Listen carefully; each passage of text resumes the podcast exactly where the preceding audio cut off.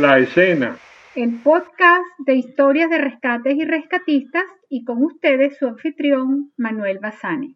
¿Qué tal amigos? Hoy en la tercera parte de historias de rescates con helicópteros. Piensen ustedes que yo quería hacer esto en un solo podcast, sin embargo las historias han sido tan interesantes y tan buenas que decidirlo hacer en cuatro partes. Las primeras tres son historias reales de rescate y la última va a ser la parte de lecciones aprendidas y los consejos que dan estos rescatistas que entrevistamos en los podcasts.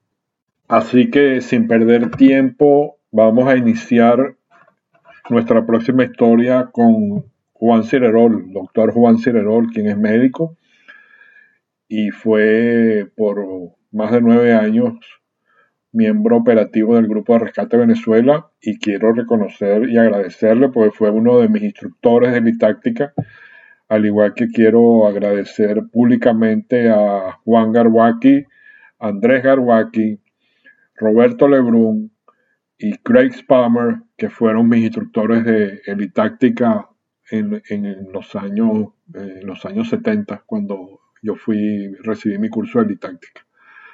Así que bueno, aquí tenemos a, Juan Cirerol y él nos va a contar un rescate que se efectuó en el año 1973 en el sur de Venezuela, en el Amazonas. Así que les voy a dejar, lo voy a dejar con él para no, decir nada yo por delante, que lo cuente él. ¿Qué tal, Manuel?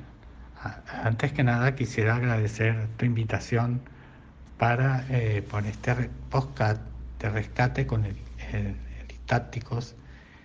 Y eh, antes que nada quisiera mencionar que fui miembro operativo del Grupo de Rescate Venezuela durante nueve años. En ese tiempo participé activamente en un sinfín de operaciones elitácticas relacionadas con adiestramiento, exhibiciones y operaciones eh, de búsqueda y rescate reales. Pero durante esos nueve años hubo una que marcó significativamente mi vida como rescatista. Me refiero al rescate del brasileño Raimundo Barbosa. Para narrar este rescate tendríamos que trasladarnos, remontarnos a más o menos hace 48 años atrás, específicamente al 30 de abril del año 1973. Raimundo Barbosa eh, era un brasilero, brasileño eh, que trabajaba en ese momento como leñador en la Comisión de Fronteras de Brasil, que junto con la Comisión de Fronteras venezolana eh, realizaban la colocación de hitos mm, en el límite fronterizo. La función de Raimundo era talar y limpiar de vegetación la vegetación existente donde iban a ser colocados los hitos. En una, una tarde del día martes 24 de abril de 1973, Raimundo se acercó a la Maloca, es decir, al poblado Huayca, cercano al campamento donde él se encontraba ya que los indígenas se encontraban eh, realizando una fiesta, una festividad. Mientras los observaba fue visto por los huaycas y estos lo, lo llamaron para invitarlo a participar. Raimundo creyó todo lo contrario, que lo estaban llamando era precisamente para agredirlo, inclusive para comérselo. Entonces lo que hizo fue huir.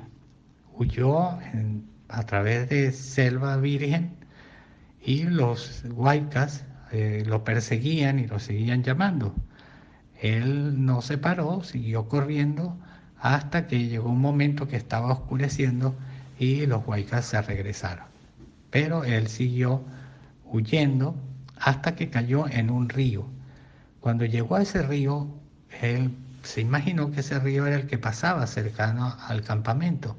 Por lo tanto, se puso a caminar a través de la corriente del río, con la intención de llegar al campamento, cosa que no fue así, ya que estaba caminando en dirección opuesta. Y así estuvo caminando durante cinco días por el río, durante días y noches, y de esta forma se perdió.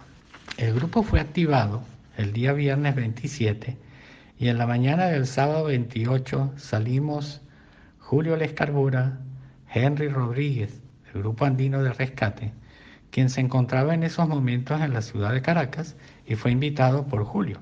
Los otros participantes del Grupo de Rescate de Venezuela fuimos Lech Garbaski y yo. Nuestro destino era el campamento fronterizo de Simarabochi, el cual contaba con una pista de aterrizaje. De ahí fuimos trasladados en un helicóptero UH asignado a la Comisión de Fronteras hasta, un, hasta el campamento donde eh, había estado, estaba asignado Raimundo. El helicóptero estaba conformado la por la tripulación de el piloto, el teniente que llamaban Pepe, en realidad no recuerdo su nombre, no sé si era José García, el copiloto Benavides y eh, no recuerdo el sargento técnico, el nombre del sargento técnico. El día domingo 30 en la mañana, Leche y yo salimos vía terrestre acompañados por tres huaycas, maquiritare, perdón, que era el intérprete, hacia un lugar donde, de un río, un codo, donde habían visto unas huellas supuestamente de Raimundo. Simultáneamente, Julio y Henry sobrevolaban la zona realizando una búsqueda aérea. Alrededor de las 3 de la tarde de ese día, después de que llevábamos ya como 7 horas nosotros caminando sin llegar al destino, fuimos eh, activados vía radio por Julio, que nos informó que habían visto a Raimundo, que habían localizado a Raimundo y que Henry había bajado a donde estaba él con rapel. Nos orientaron para que nos dirigiéramos a un topo que, había, que tenía una, vegetación baja donde podía uh, aprovechar el helicóptero. Así lo hicimos al encuentro del helicóptero y nos uh, preparamos, Leche y yo, para también bajar en rapel al lugar donde habían encontrado a Raimundo. Al llegar al sitio, pues lanzamos las cuerdas, eran una cuerda, no teníamos las normas de seguridad para ese año que existían ahora, primero no teníamos ninguno, llevaba casco, eh, los arneses que utilizábamos eran unas drisas eh, que nos poníamos en la cadera y otra en el pecho y dos mosquetones, no teníamos los guantes de carnaza, recuerdo. Y bueno, Leche y yo teníamos nuestro equipo individual y una cuerda y saltamos por el lado derecho del helicóptero al lugar donde se encontraba Raimundo. El helicóptero después recogió la cuerda y nos informó por radio que eh, abriéramos a, partir del día siguiente, del día 30, del día primero de mayo, que empezáramos a abrir un helipuerto para de tal forma el poder aprovechar y realizar el rescate. al día siguiente, el helicóptero nos vino en la mañana y nos lanzó unas hachas ese era el único equipo que teníamos para poder derribar los árboles. Raimundo, que ya lo habíamos atendido y le habíamos dado uh, alimento y, y, se encontraba mm, muy agradecido y quiso ayudar. Ya su profesión era de leñador y por lo tanto colaboró para el derribar árboles. De verdad que estuvimos toda la mañana tumbando árboles y la vegetación era tan espesa que eh, se volvía casi que imposible hacer esa actividad. En horas de la tarde, como a las 2 de la tarde, el helicóptero vuelve a posar sobre nosotros y nos dice que lo saquemos en Maguire, porque las autoridades brasileras se encontraban ya en el, aeropuerto, en la pista de aterrizaje de Simarabochi y esperando el rescate de Raimundo. Entonces no quedaba otro remedio sino salir en Maguire. Nos pusimos de acuerdo, nos, nos orientó a ver que tumbáramos una palmera que estaba cerca, que hiciéramos un poco de espacio para que él pudiera el helicóptero pudiera llegar más fácil y salir más fácil. Eh, íbamos a salir y nos pusimos, nosotros nos organizamos, iba a salir primero Raimundo y, conmigo, ya que teníamos la misma estatura y el mismo peso aproximadamente, y después iba a salir Lech con el equipo y Henry. ¿Cuál fue la sorpresa? Que cuando llega el helicóptero sale una cuerda, lanzan una cuerda y Julio nos había dicho que él iba a saltar. Nosotros le decíamos que no, que no hacía falta. Pero sin más palabras, se posó en el esquí y saltó. Julio tenía, no tenía mucho equipo, tenía apenas un arnés para una drisa para hacer un arnés de cadera y estaba utilizando los guantes del piloto. Lógicamente, cuando iba ya por la mitad del recorrido, eh, se quemó las manos y soltó la cuerda. Lech se tuvo que lanzar al río para hacerle la asistencia y que no se fuera a estrellar contra el piso, contra el suelo. Inmediatamente, pero cuando llegó Julio, nosotros ya estábamos, yo estaba listo con Raimundo y salimos, o sea, nos enganchamos, hicimos los nudos eh, teníamos solamente dos cuerdas y del mismo lado, del lado derecho del helicóptero, porque era, era posible hacerlo de esa forma. Empezamos a levantarnos, a mí el, el, piloto me había dicho que estuviera pendiente de no pegar con ningún árbol y así lo hice. Una vez que agarramos altura eh, y estábamos a 60 metros del helicóptero, la brisa tenía 60 metros, eh, yo le dije a Raimundo en el aire, que estirara los brazos y se pusiera en forma de cruz para así no dar vueltas.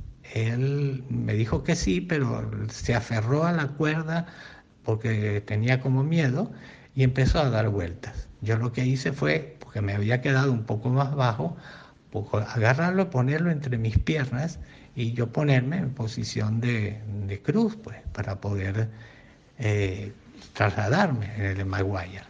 Volamos así exactamente durante 19 minutos porque tomé el tiempo de que salimos hasta el lugar del topo donde ya previamente habían llevado dos barriles de combustible y nos dejaron ahí. El, helicóptero nos dejó, nos desenganchamos, ya desenganché a Raimundo y eh, le di la drisa porque ahorita resulta que Julio había que sacarlo también. Entonces eh, se fue. El helicóptero fue y el segundo viaje lo hizo Lech con el equipo y más o menos como a los 15 minutos ya oímos el helicóptero que estaba llegando al lugar. Se quedó Lech, recogieron la cuerda y salieron a buscar a Henry y a Julio. No, Lech, recuerdo que Lech me preguntó cuánto se demora el helicóptero en venir desde el sitio donde salimos de, con Raimundo. Y yo le dije que no, era como unos 15, 20 minutos.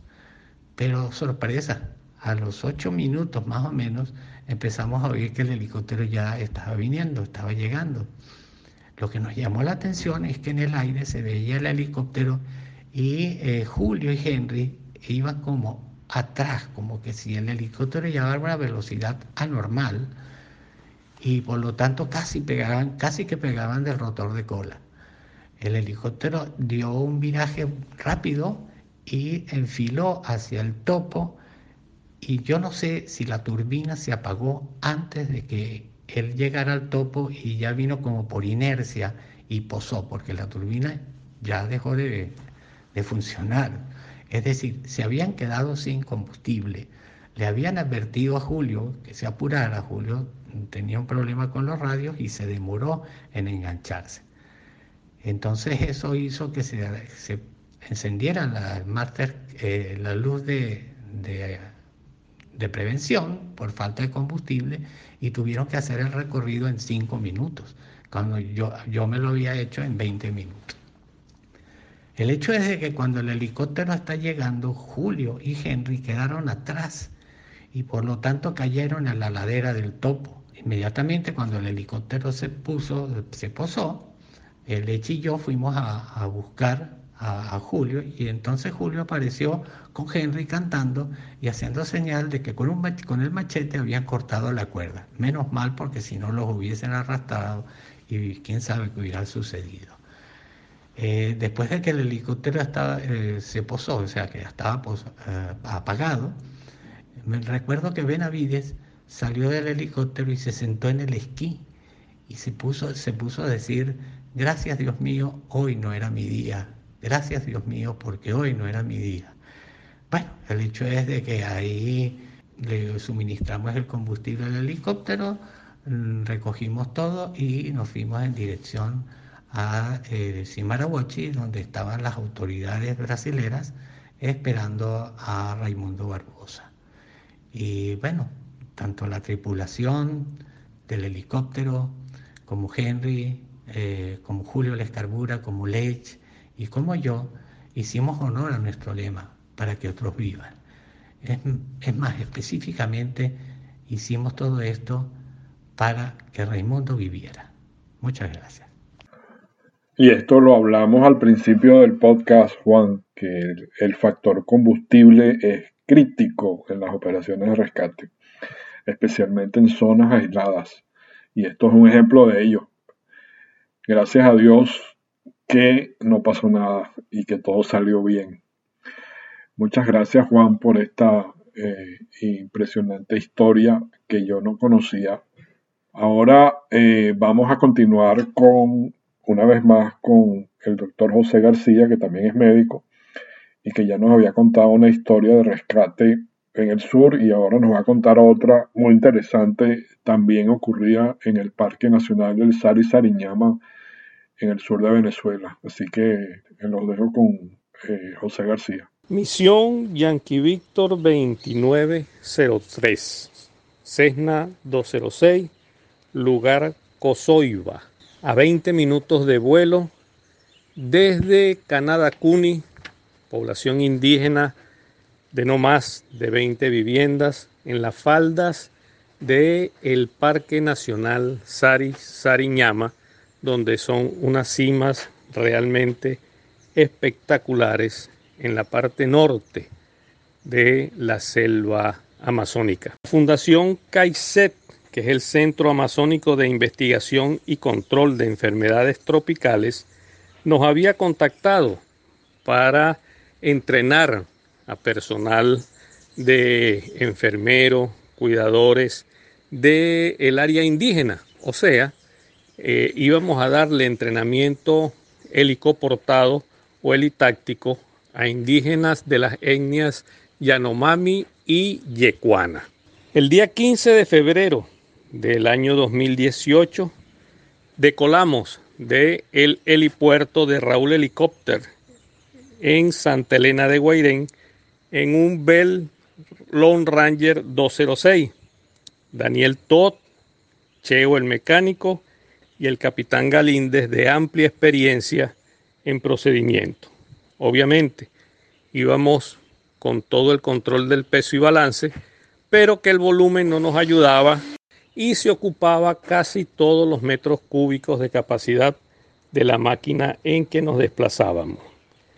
Teníamos que arribar en el helicóptero, iban a estar en la zona exactamente tres aeronaves, una logística que al nosotros llegar ya había aterrizado y había decolado hacia la población de Cozoiba para llevar una carga y dos más de personal que iba a colaborar en todo el proceso del curso y obviamente de la atención a toda la población indígena yecuana y yanomami del sector.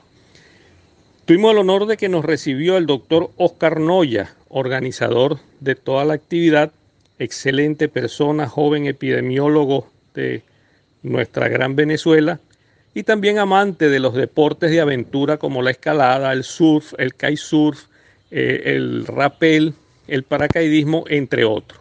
Les nombro esto porque ya van a ver cómo algo que era simplemente entrenar a un personal se convirtió en una misión real.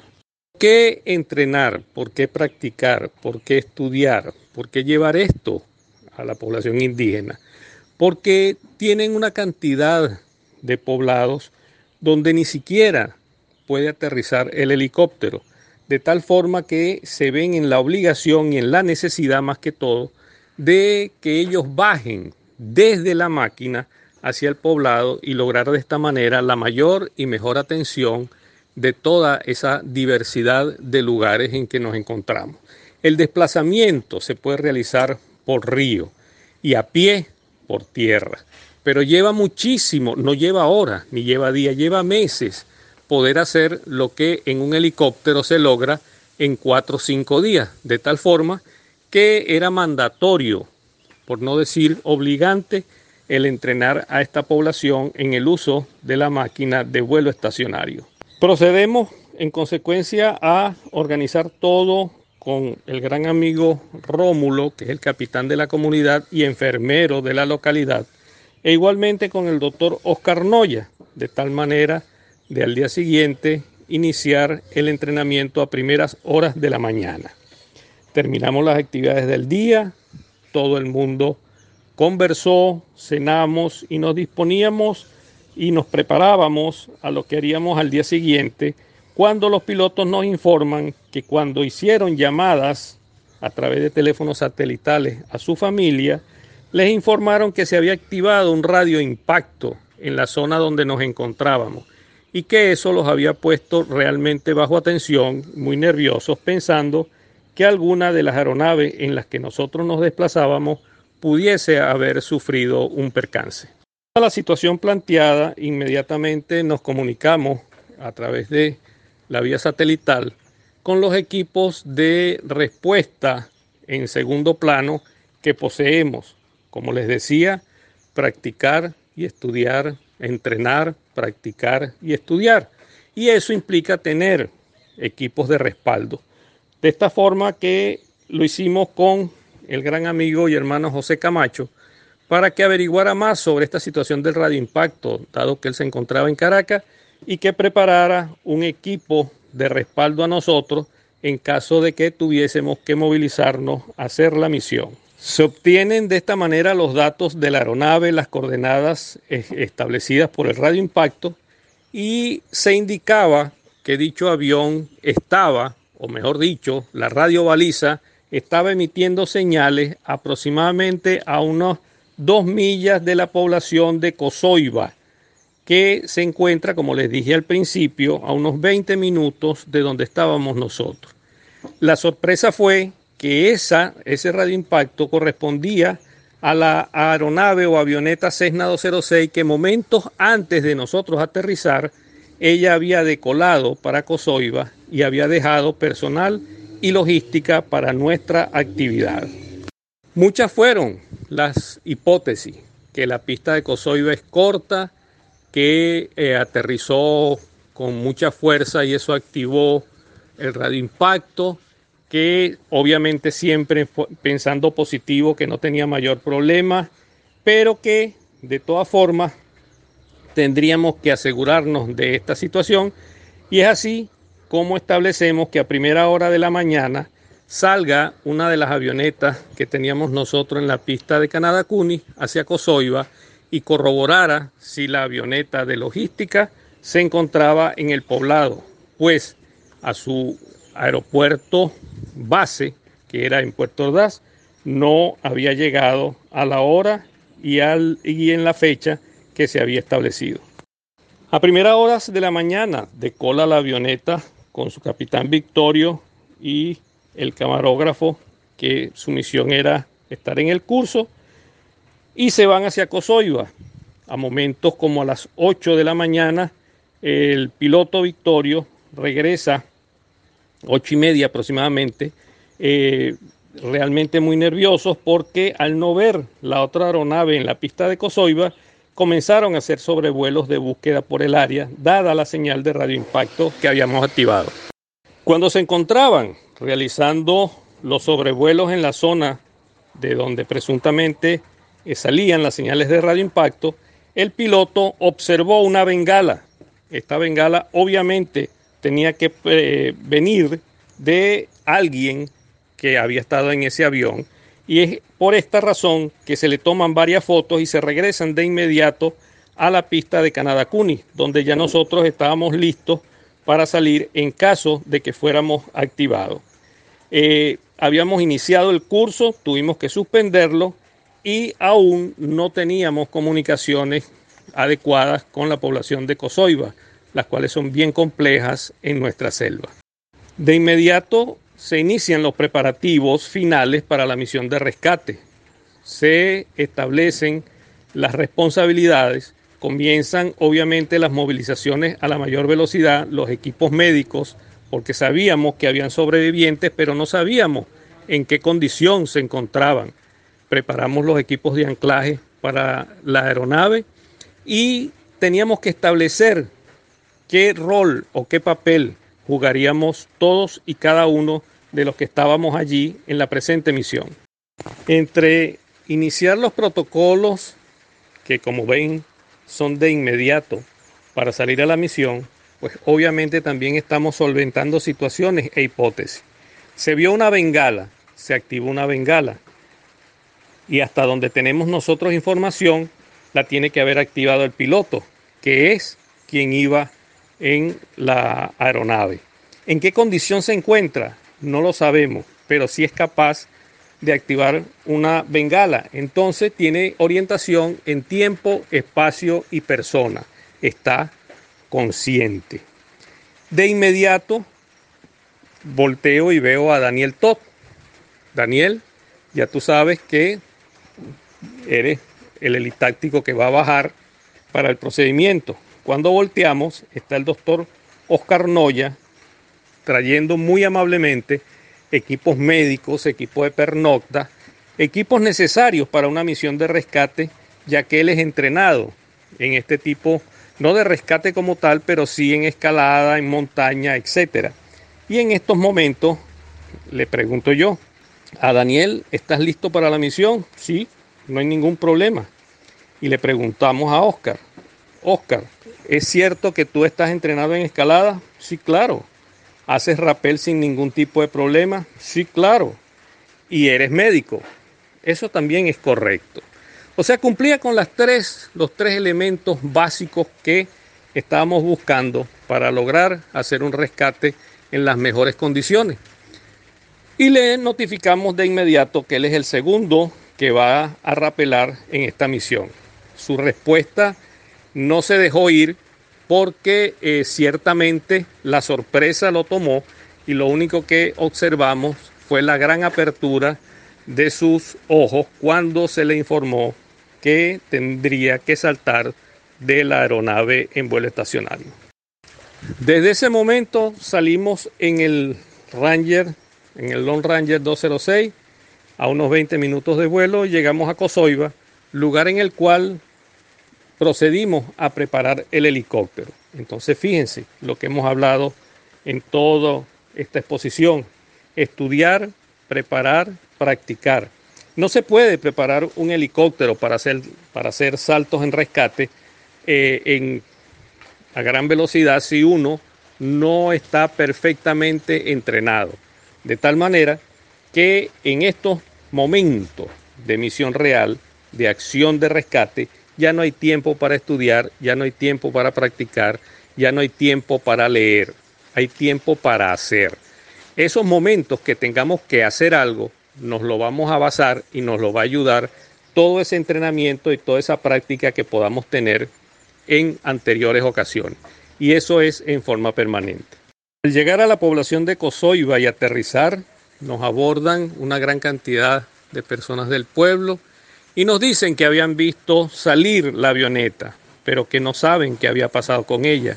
Pero también nos informan que ahora no era solamente el piloto el que había llegado a Cozoiba y dejado a equipo, sino que también una señora y sus hijos, ambos hijos, uno de 14 y uno de 6 años, habían ingresado a la aeronave para ir a Puerto Ordaz. De tal forma que en menos de, de segundos se nos transforma una misión donde íbamos a rescatar a una sola persona en una misión donde debemos rescatar a cuatro personas y dos de ellos eran niños. En la hipótesis primaria ya sabíamos que el piloto estaba consciente y estaba vivo, porque era el único que podía saber cómo activar la bengala. Pero ¿sabíamos cómo estaban los niños y cómo estaba la señora? Ese era el interrogante y eso le agregaba mayor riesgo y mayor eh, nivel operacional a la misión. Ante el vuelo de Canadá-Cuni a Cozoiba, nos encargamos de ir repasando los protocolos de helitáctica o, o de maniobras eh, helicoportadas, de tal forma de que no hubiesen ningún tipo de falla, no hubiese ningún tipo de error en las señales que se dictaran y ya todos sabíamos que esto no era un entrenamiento, que estábamos en una misión real.